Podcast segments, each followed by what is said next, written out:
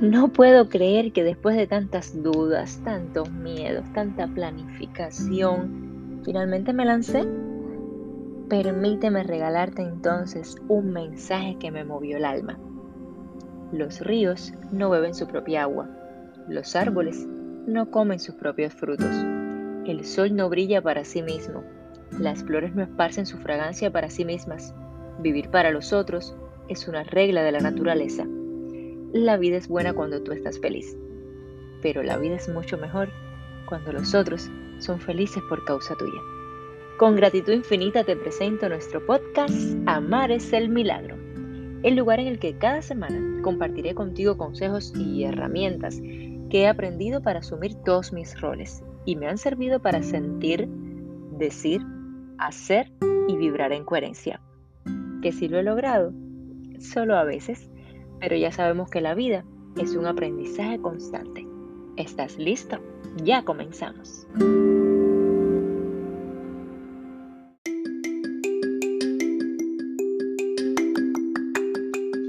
Mi nombre es Janita Reinaldo Oms y por ahí seguro me has visto como la mamá de Lucas.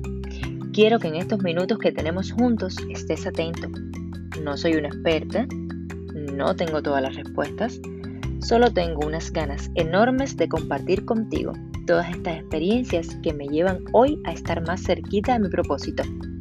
Mirar más adentro, responsabilizarme con mis emociones, amarme más y convencerme de que cada cosa sucede por una razón y en el momento preciso. La verdad es que tengo un montón de ideas revoloteando en mi cabeza son muchas las cosas que podría contarte, pero la verdad es que este camino de conectar con las personas a través de mis vivencias comenzó con el nacimiento de mi hijo Lucas. Así que en este primer episodio te cuento nuestra historia.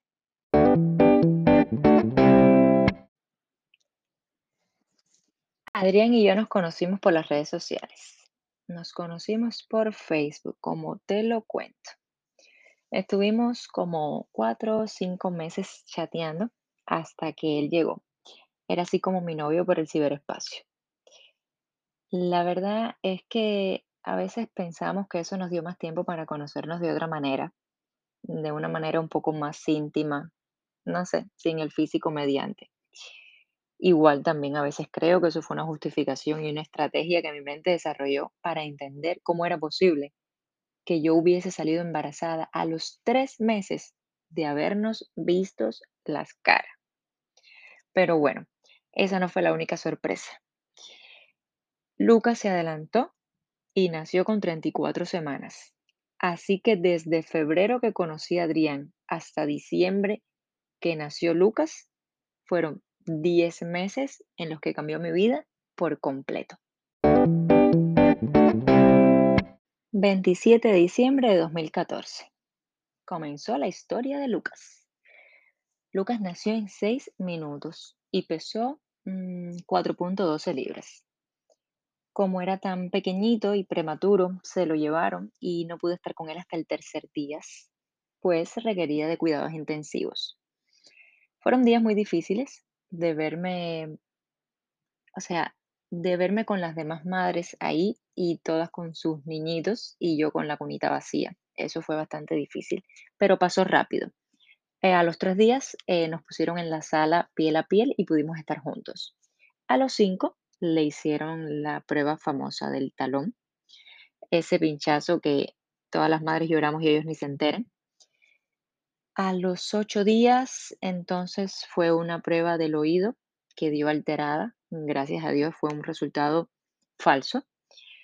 Y así estuvimos ingresados casi un mes hasta que mi pedacito de gente alcanzó un poco más de las 5 libras y pudimos llevarnos la bendición a casa. Toda la familia estaba tan, pero tan feliz. La verdad es que pensamos que esos primeros días habían sido difíciles y que ya solo serían un mal recuerdo, pero no fue así. Dos semanas después recibimos una llamada desde el Centro de Genética Provincial, pues aquella prueba del talón de los cinco días había dado alterada y debíamos repetirla. Estuvimos puntuales para la repetición y ahí nos dieron las primeras explicaciones de eso que más tarde no tenía explicación, fenilcetonuria. Era una palabra que casi no podíamos pronunciar, que de hecho me la tuve que aprender como por sílabas. Era completamente desconocida. Mm, no sabíamos de qué nos estaban, o sea, qué era lo que nos estaban diciendo, por qué lo estaban afirmando. Pero como Lucas había sido prematuro, la doctora sugirió repetir el análisis otra vez porque quizás debido a la prematuridad del hígado eh, podía arrojar un resultado alterado. Sin embargo, llegó un segundo resultado alterado y entonces tuvimos que ir a ingresar al hospital. Ahí estuvimos 15 días y le hicieron ultrasonidos, electrocardiogramas, análisis, cualquier cantidad de prueba para diagnosticar si había alguna otra causa que pudiera estar dando este, este número tan elevado. Y allí ya entonces nosotros comenzamos a investigar. O sea, fue difícil, eh, fue difícil comenzar a, a leer porque cada cosa que leíamos lamentablemente en internet era mala, era, cada caso era peor que otro, cada desenlace terminaba en un niño con eczemas en el cuerpo o que pasó de ser un bebé sano a niño con retraso mental irreversible.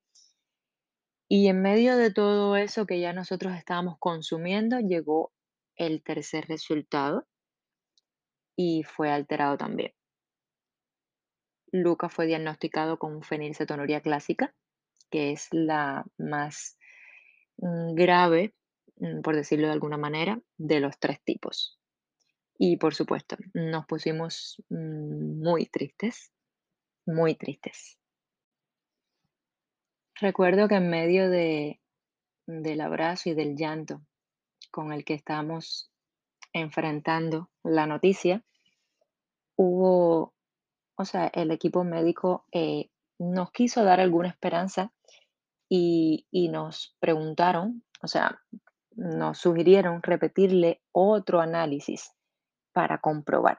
Pero como ya nosotros habíamos leído tantas cosas en internet, habíamos leído que si a los seis meses el niño no era tratado, ya podía tener un retraso mental irreversible, pues no quisimos esperar más y lo que hicimos fue decirles qué puede ser. Eh, si no va a ser fenilcetonúrico, pues perfecto. Y si lo es, pues ya, comenzamos ya.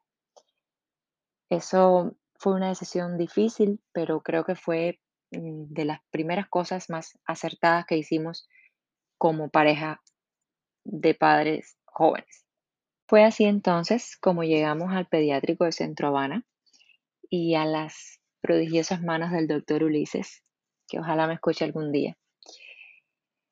Este doctor tiene una forma tan natural, una sabiduría tan grande y te da una, o sea, te habla de una manera tan, tan clara que tú entiendes que lo único irrevocable es la muerte.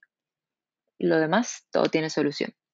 En 10 días, Lucas tenía sus valores en el rango que debía y regresamos a Camagüey con su fórmula, con sus recetas, con su dieta, con todo lo que iba a formar parte de una nueva vida. Realmente se cuenta fácil, se cuenta en minutos, pero fue un gran camino, un largo camino a entender para qué nos pasó a nosotros. Incluso entender que la pregunta correcta no era por qué, sino para qué. No sabíamos que éramos portadores y aún así solo existía el 25% de probabilidad de que nuestro hijo lo heredara.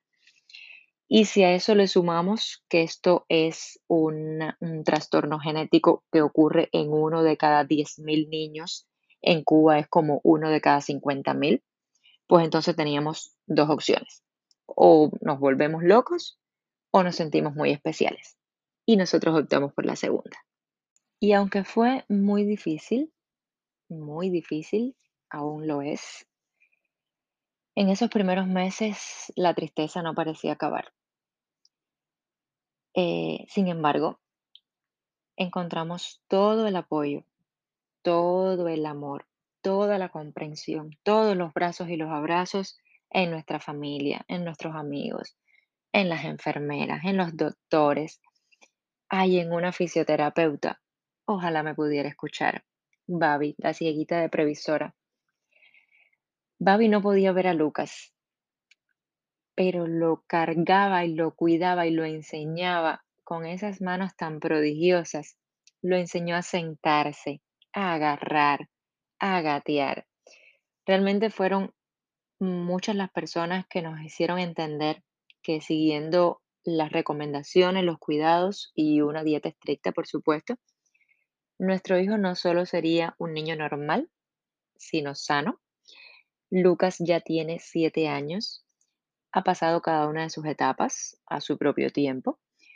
Es un niño muy feliz, es un niño muy querido, muy tierno, que nos ha cambiado la vida a todos. Mis conflictos en la maternidad han sido como los de cualquier madre.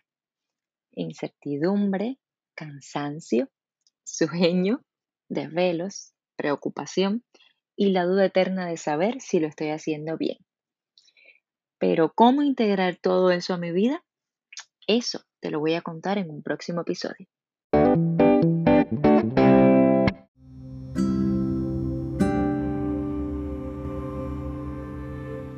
Hasta aquí lo que te tenía preparado para hoy. Mi única pretensión es que te vayas convencido de que todos hacemos lo mejor que podemos con la conciencia que tenemos. Y si estás dispuesto, siempre encontrarás una nueva manera de percibir.